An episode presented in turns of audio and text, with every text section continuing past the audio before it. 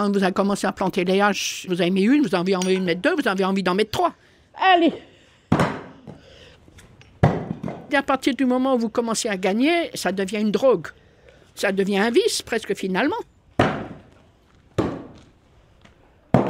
Lutte c'est un peu comme le principe euh, d'avoir été président de GRDA dans les quatre cantons. Il fallait que je réussisse. Pourquoi? J'en savais rien. Ça m'apportait rien. Hein. Le but de réussir, de prouver que, de prouver que, voilà, comme une femme pouvait réussir dans l'exploitation, une femme pouvait. Et c'est vrai que c'est un peu agaçant à la fin. Comme s'il fallait qu'on se prouve toujours quelque chose alors que j'ai plus rien à prouver. Alors. Après, c'est vrai que j'ai eu la renommée, ça c'est sûr. Euh, bon, les médailles agricoles, hein, j'ai chevalier, je suis officier. Euh, il y a très peu de femmes qui l'ont. J'attends quelques secondes et puis je lance.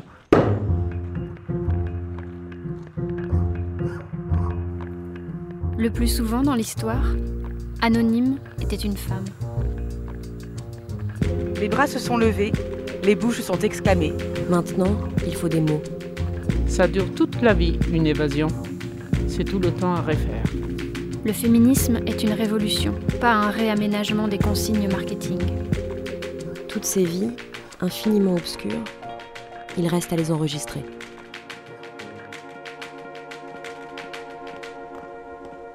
Charlotte bien-aimée, Une vie à soi.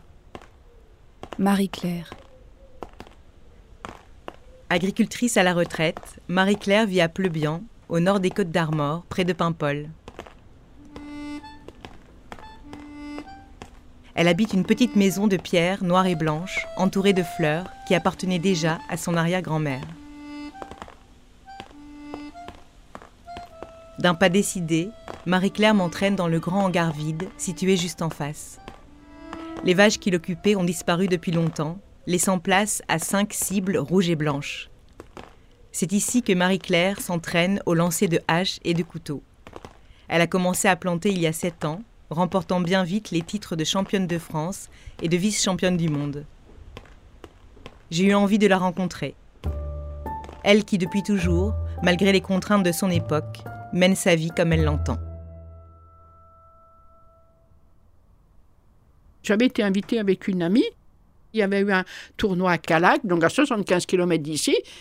Il y avait un, grand champion. J'avais lancé, j'avais commencé, ben, comme aujourd'hui, j'ai planté quelques-uns, mais sans. Bon, c'était pas mon truc à l'époque.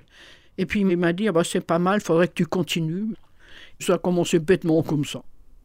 Et l'année suivante, il y avait le championnat du monde, et c'est là donc euh, j'avais fait le couteau, pas terrible, hein. et j'avais fait la hache, j'avais fini 11e sur 22. Je dis, ben ça c'est pas mal, ça le si peu que j'ai fait.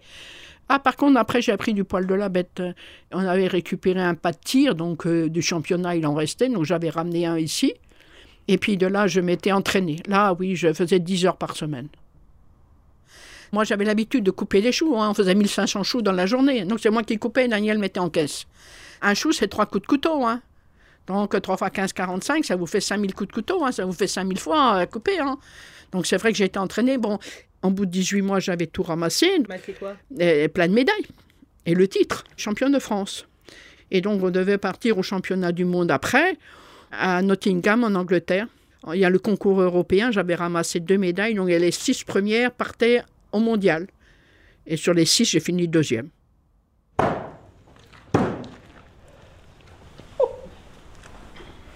Il faut se sentir à l'aise avec son couteau et qu'on soit en osmose avec son couteau. Comme disait mon l'ancien président, euh, si vous êtes bon, vous êtes bon, vous planterez.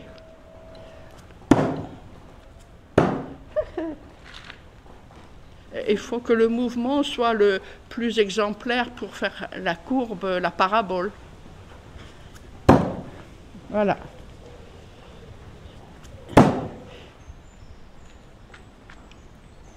quand euh, on projette vers la cible, on se penche légèrement, mais on donne aussi le coup de torchon.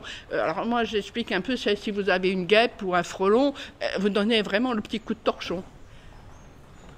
C'est des armes de sixième catégorie, hein, donc voilà. Après, il ne faut, pas, dramatiser non plus. Hein. Votre couteau de cuisine est aussi dangereux. Ah, décidément, celui-là, il me commence à m'agacer.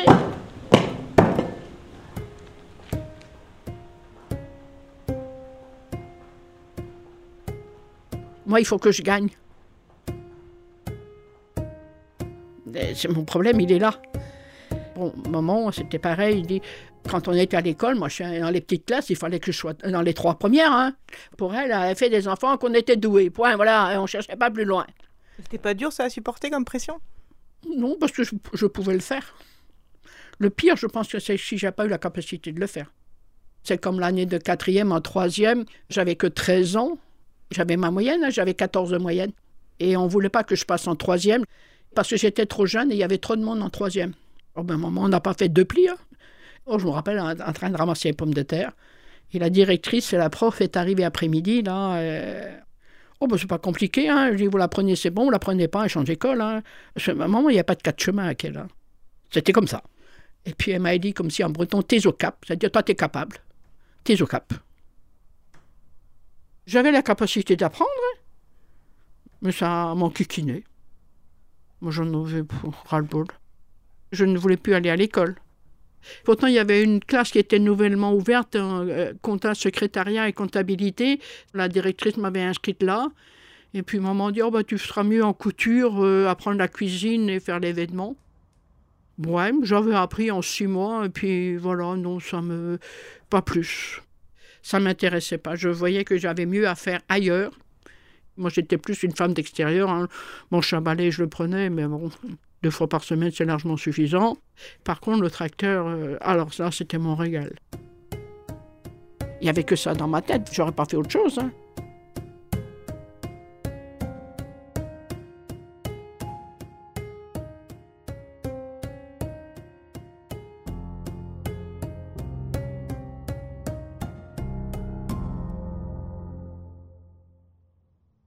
De fil en aiguille, euh, mon père m'a tout appris.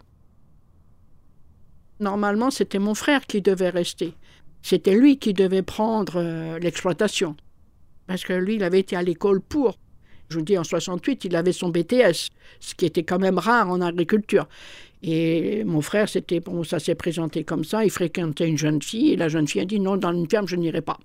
Et puis il a trouvé du travail à l'extérieur, travailler à la banque. Au grand désarroi de mes parents, ça c'est sûr. Du coup, c'est ça, au début, votre père, il attendait encore un peu votre frère, quoi. Oui, voilà, c'est ça. Ben, il avait acheté le corps de ferme et 6 hectares à l'époque pour lui. Euh, Donc, son rêve à lui ne s'est pas réalisé, quoi, parce qu'il avait acheté dans le but que son fils reste, quoi.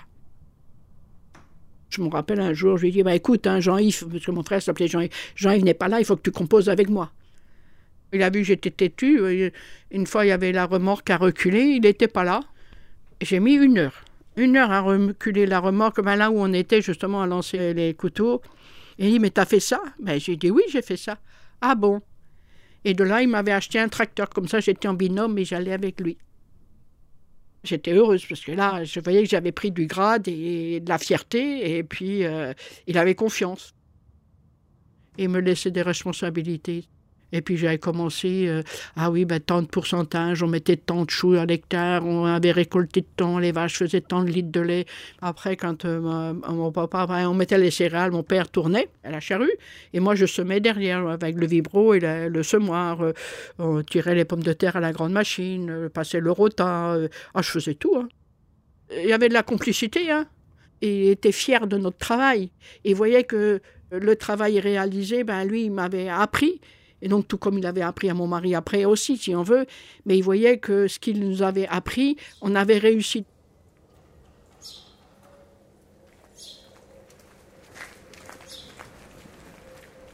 À l'époque, je voulais rivaliser euh, qu'une femme pouvait être égale à l'homme, tout aussi bien. Après, mon mari ouais, mais t'aurais pu faire autre chose, t'avais la capacité de, machin, euh, t'aurais pu être une chef de machin. euh. Je j'en ai rien à foutre. Je suis bien dans ma peau ici. Hop là, eh, t'étais où? Hop. Eh, t'étais où, ouais? Hier, elle a fait la joie, elle avait cinq enfants, donc il y avait de quoi s'amuser.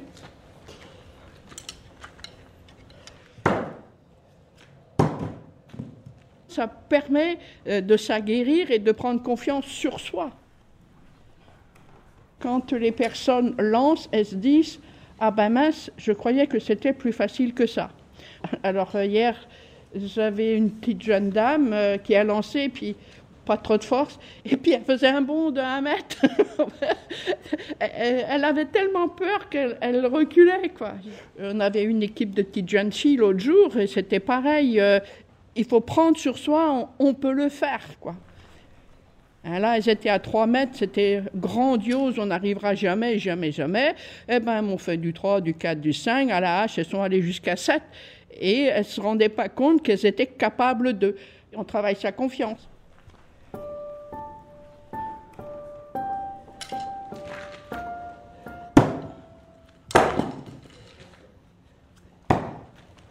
Alors, plus on s'éloigne, moins on est bon. Là, on est à combien là? Là, on est à 5. 5 mètres. Oui.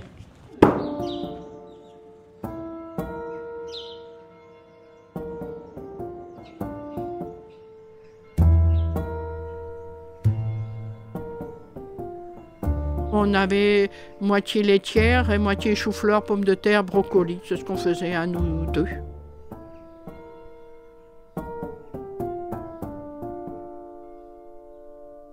Le matin, on se levait à 6h30. On démarrait à l'exploitation laitière. Elles étaient en stall entravé, qu'on appelait ça. Donc, ils vidaient loges, la, la balayaient, puis ils mettaient à, à manger, on va dire. Donc, euh, il y avait des céréales à leur donner. Et pendant ce temps-là, moi, je faisais la traite. Alors, quand c'était l'époque des enfants, il fallait qu'on ait fini pour 8h30, parce que de là, je les récupérais, parce que enfin, maman était là, donc euh, elle, veillait à ce qu'ils aient mangé quand même. Moi, je les déposais à l'école, et après, ben, on allait au chou-fleur. Hein. Il fallait qu'on ait fini à 4h15, 4h20, que je récupère les enfants pour venir à la maison, pour leur donner leur collation, faire leur travail jusqu'à 6h, et après, je repartais à l'exploitation laitière, pendant que mon mari allait livrer les légumes. Et ça marchait bien? Oui, oui, oui, oui, on s'est bien démerdé, oui, oui, oui. On peut dire que c'était une grosse exploitation, votre exploitation Ou c'était... c'était pas mal, oui. euh, elle était assez importante. Et après, quand sont arrivées les questions euh, écologie, euh, pesticides, etc., là, comment vous avez vécu ça, vous? C'est un, à double tranchant, on va dire ça comme ça, parce que, bon, on nous a incriminé de pesticides, euh, oui, mais il faut se dire qu'à l'époque, nos parents n'avaient pas été à l'école. Bon, c'était, ils apprenaient sur le tas. Alors, la coopérative préconisait, et il faut mettre tant à l'hectare. Bon. Qu'est-ce qu'ils disaient? Ah Ben oui, vous, aurez un meilleur rendement, euh, voilà. euh, et, ben on cherchait le rendement. C'est vrai que dans les années 60-70, ça a été les 30 glorieuses en agriculture, hein, ça il faut dire les choses comme elles sont. Ben ils faisaient.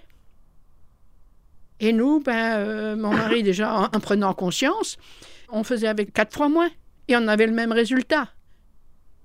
Je commençais déjà à calculer pourquoi ceci, cela, si on peut mettre moins. On disait, ben, oh, s'il y a un ou deux pucerons sur le chou, ben, tant pis. hein. Au lieu de payer un litre à 200 euros le litre, euh, bon, le puceron, il va vivre, hein, et puis c'est tout. Mais le mal, il était déjà fait pour alors. Et donc le mal, il ne le savait pas qu'il avait fait. C'est les coopératives qui sont les maisons comme euh, Santos et tout ça. Ils n'en avaient rien à foutre. Il fallait vendre. Et il y avait de l'argent. Parce que nous, nous sommes installés, euh, il y avait les banques et les centres de gestion et le contrôle laitier. Donc, nous, on avait de la normande à 5000 litres de lait. Les vaches, plus elles donnaient de lait, plus elles étaient fragiles. Donc, systématiquement, vous aviez la fièvre de lait. Finalement, il y a une qui boitait. Finalement, il y avait. euh, plus la vache produisait, plus elle devenait fragile. Donc, il fallait que vous soyez toujours performant, toujours en haut de la chaîne euh, pour pouvoir, sinon vous n'étiez pas bon, vous n'étiez pas des bons paysans.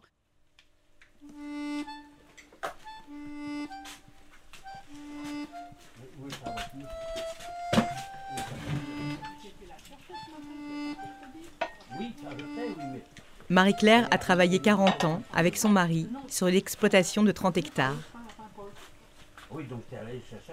Elle cultivait choux et pommes de terre et soignait une quarantaine de vaches laitières. Marie-Claire avait le statut de coexploitante créé dans les années 80 afin que les agricultrices puissent bénéficier de protection sociale et de revenus à égalité avec leurs conjoints. Aujourd'hui, Marie-Claire touche 840 euros de retraite par mois. Elle s'occupe de son mari, qui a développé la maladie d'Alzheimer. Elle doit aussi soigner son corps à elle, marqué par les travaux de production et de reproduction qui ont jalonné sa vie.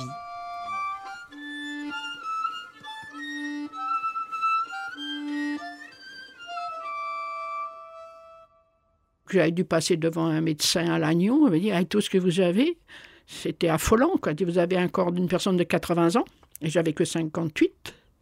Là, j'ai un genou artificiel, là, j'ai volé, et puis euh, le dos, j'avais baissé de 10 cm. Hein. J'ai fait beaucoup de tracteurs. Euh, ben, le tassement des vertèbres. C'est comme si toute la journée, vous passez sur les dos d'âne, là. J'avais eu des centres de matrice aussi, donc des centres d'organes. C'est là que j'ai compris, bon, on veut bien la femme égale à l'homme, mais, mais nous, on est quand même désavantagés en tant que femme, à dire tout ce que tu veux. Quand vous avez vos règles tous les mois, vous êtes déjà plus faible ces jours-là. Puis il faut que le corps euh, reprenne, euh, machin. Le reste que vous perdez du sang, vous êtes quand même plus faible. Il ne faut pas rêver. Hein. C'est comme ça. Vous n'avez pas l'air plus faible que les hommes. Ouais, si, si, si. si. On, on se rend compte maintenant, en vieillissant quand même, que les hommes sont plus costauds que nous. Vous dites ça, mais les hommes, ils n'ont pas de problème de dos euh, avec le tracteur? Si si si, si, si, si, si, si, si, mais bon, c'était comme ça. Et après, quand on a les enfants, bon, ces jours-là, les moments d'accouchement, le corps n'est plus pareil. On, on est quand même affaibli un peu parce que bon, faut mettre au monde. Hein, voilà. Bon, le corps, euh, il a dû procréer, donc euh, il a fallu qu'on lui demande encore des, efforts. La pauvre femme est toujours sous les efforts, on va dire comme ça. Moi, j'allais couper des choux jusqu'à la veille. Oui, la veille de l'accouchement et le jour même de l'accouchement. Et à 7 heures du soir, je leur ai dit, eh ben, écoutez, je suis fatiguée, je vais me coucher. Oui, oui, va te coucher. Puis à 4 heures du matin, ça a commencé, mais Manuel n'était pas pressé, hein, puisqu'il est arrivé qu'à 2 heures l'après-midi. Nathalie, j'ai accouché à 5 heures, vous voyez, et j'avais coupé les choux jusqu'à 11 heures. Et la dernière, j'avais conditionné les choux jusqu'à 6h30, j'ai accouché à 8 heures. Un dimanche. Donc après vos, accouchements, vous retravaillez vite derrière? Alors le fils, on avait été peut-être à peine une semaine. La fille à peu près pareil. La dernière, c'était folklore. Le je suis rentrée le mardi pour mercredi. Tu peux m'aider à, mettre les choux en caisse Oui. Là, j'ai trouvé dur. Parce que j'avais déjà deux. Et je l'allaitais.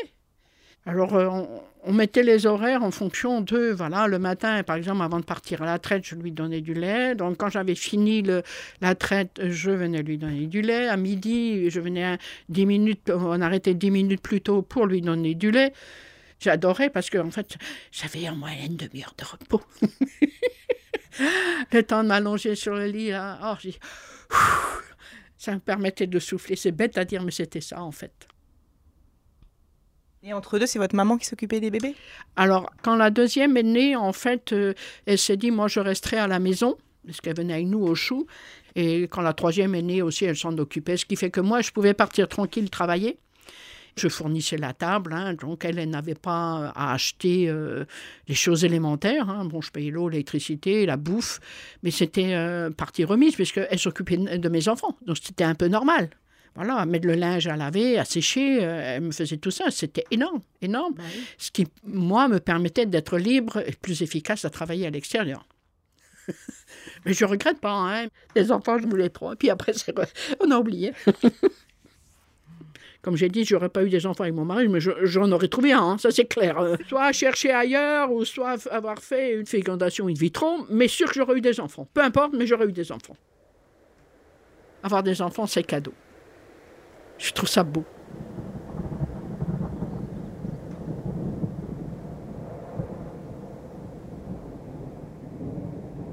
Pour compte, c'est ce que j'apprécie, c'est que vous ne pouvez pas contrôler ça. Et ça, j'aime bien quand on ne peut pas contrôler, parce que vous ne savez même pas le sexe, vous ne savez pas la couleur, vous ne savez pas comment va être enfant.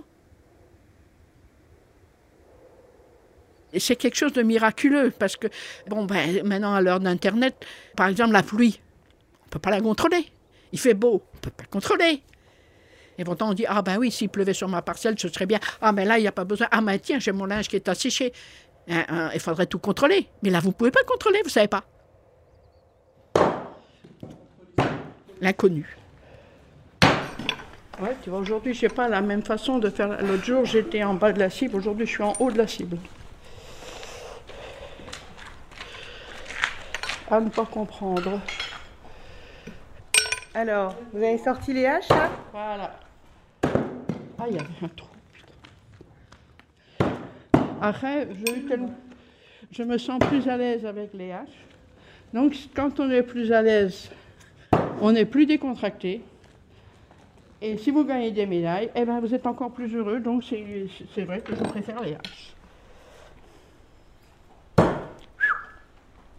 Ça dépend des jours. Ben, vous dites, ah ouais, mais je suis à 5 mètres, je suis sûr, je suis à 5 mètres. Et puis, il faut que vous soyez à 5 mètres 05, 5 mètres 010. Pourquoi? C'est la science infuse, c'est pas des maths. Et puis, euh, ça dépend que comment vous êtes l'une et entre guillemets, les chaussures que vous avez. Euh, Parce que ça, c'est important aussi. Si vous n'avez pas les mêmes chaussures, vous ne lancez pas de la même manière.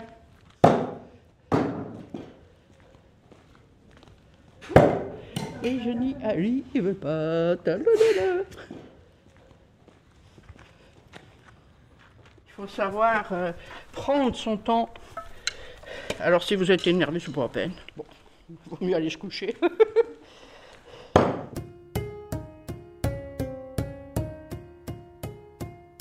2016, je dis on fait quoi?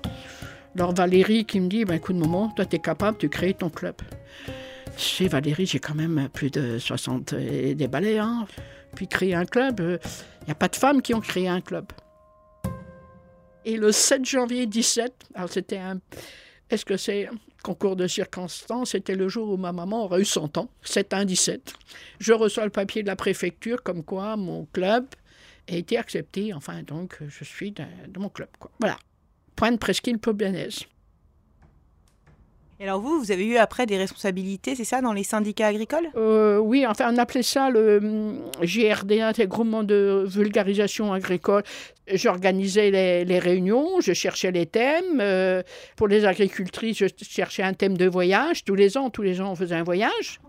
Et ça permettait euh, que les agricultrices se rencontrent dans un autre contexte que de rester à la maison. On découvrait des fermes, ben, il y avait une ferme, je me rappelle, c'était les Myocastors, euh, des usines. euh, à l'époque, dans les années 80, il y avait la culture hydroponique. on a été à Jersey aussi, un élevage de cerfs dont il faisait, ou de, et de daims dont il faisait des pâtés, voilà, du patrimoine. Il y avait de tout, de tout. Des choses qu'on ne voyait pas ici. En fait, mon but, c'était de faire découvrir des choses qu'on n'avait pas chez nous. Euh, Et puis voilà, de fil en aiguille, euh, vous créez un, un tissu social qui n'était pas négligeable. Après, bon, des fois, ça me disait, ah, ben, des fois, on croit que tous les malheurs du monde tombent sur vous, puis euh, en discutant, mais, ah, ben, chez les autres, y arrivez aussi. Et quand vous arrivez à la maison, on dit, ben, il n'y a pas que moi, donc voilà, et, et vous vous sentez ressourcé surtout, quoi. Et vous parliez de vos maris? Des fois, hein. On, on était bien contents, ils sont à la maison. Nous, on est libres aujourd'hui, quoi. C'était un peu... euh, C'était un, un peu les vacances, entre guillemets. Allez Tes pieds, tes pieds, tes Ah oui. pieds. C'est trop fort là, non Je sens trop fort là. Allez. En Bretagne, les groupes femmes regroupant des agricultrices existent depuis les années 70. C'est pas facile Aujourd'hui encore, ils sont nombreux et actifs. Ils évoluent aussi beaucoup au fil de la révolution féministe que nous vivons et en fonction des territoires. C'est ce que nous découvrirons le mois prochain dans un podcast à soi consacré aux agricultrices et paysannes. Nous nous interrogerons. Comment s'articule le travail salarié et travail domestique entre agriculteurs et agricultrices? Quel rapport celles-ci entretiennent-elles avec la terre, les questions écologiques Et quels accords et désaccords existent entre toutes ces femmes vivant sur ces différents territoires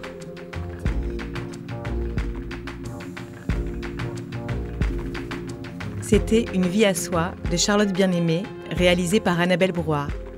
Merci à Lou Milour. Un podcast à soi est produit par Arte Radio. Vous pouvez le réécouter sur toutes les plateformes de podcast et sur le site d'arteradio.com. Écrivez-nous à l'adresse un podcast à soi à artefrance.fr, sur le Facebook d'Arte Radio, l'Instagram Charlotte Bien-Aimée ou le Twitter un podcast à soi. Vive la radio, vive les podcasts, vive la révolution féministe.